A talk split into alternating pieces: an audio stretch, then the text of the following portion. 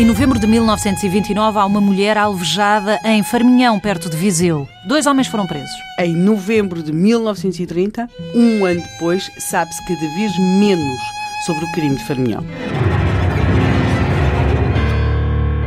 Amor de mãe. Se há uma investigação a decorrer, como é que se sabe cada vez menos, Helena? Porque os agentes Fernandes e Santos Júnior, da PIC, que tinham ido de Coimbra, eles chegam... Da Polícia de Investigação da Criminal? Polícia de Investigação Criminal, antecessora da Polícia Judiciária, e é curioso porque, em geral, quando estes agentes iam, geralmente a pedido dos acusados, ou de uma das partes fazer uma, uma, investigação a seu pedido e custeada por eles.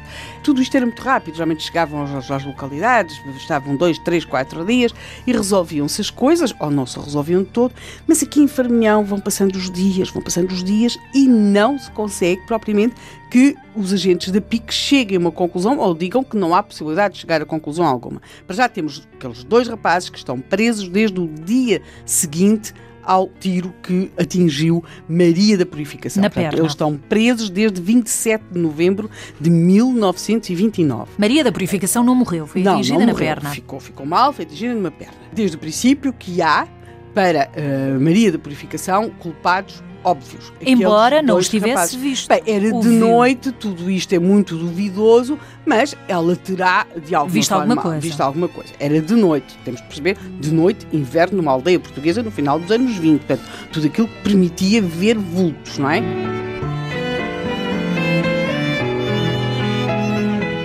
Um ano depois, já vamos com 31 testemunhas a serem ouvidas, porque apesar de tudo, é difícil dar como culpados aqueles dois rapazes que reiteram a sua inocência a tal ponto que pediram uma investigação e Extra. custeiam uma investigação extra. Isto num momento em que já estão a ser presentes a tribunal.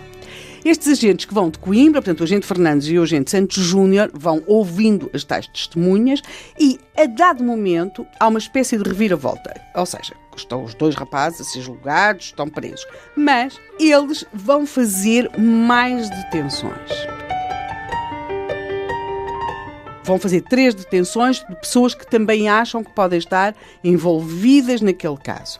E mais, eles começam a achar que quem atingiu Maria da Purificação não queria atingir Maria da Purificação, mas muito provavelmente queriam atingir o marido de Maria da Purificação. Ou talvez um dos seus filhos. Convém não esquecer que esta história toda começou por Precisamente causa pelos filhos, pelos é? filhos, porque Maria da Purificação tinha muito medo que os filhos discutissem com o tal grupo de rapazes do qual fazia parte aqueles dois que depois ficaram presos a 27 E qual seria a lógica de atingir a mãe? e, em princípio, disparar sobre uma mulher não, não faz qualquer sentido e, portanto, Neste caso, pelo menos. note os agentes da Polícia de Investigação Criminal já estão em Farminhão há mais de duas semanas. E cada vez, nas notícias que vão saindo e nas declarações que vão sendo feitas, vai-se criando a ideia de que em Farminhão fala-se muito, diz-se muito, Mas sabe-se al- pouco. sabe-se pouco e, sobretudo, alguém cala muito mais.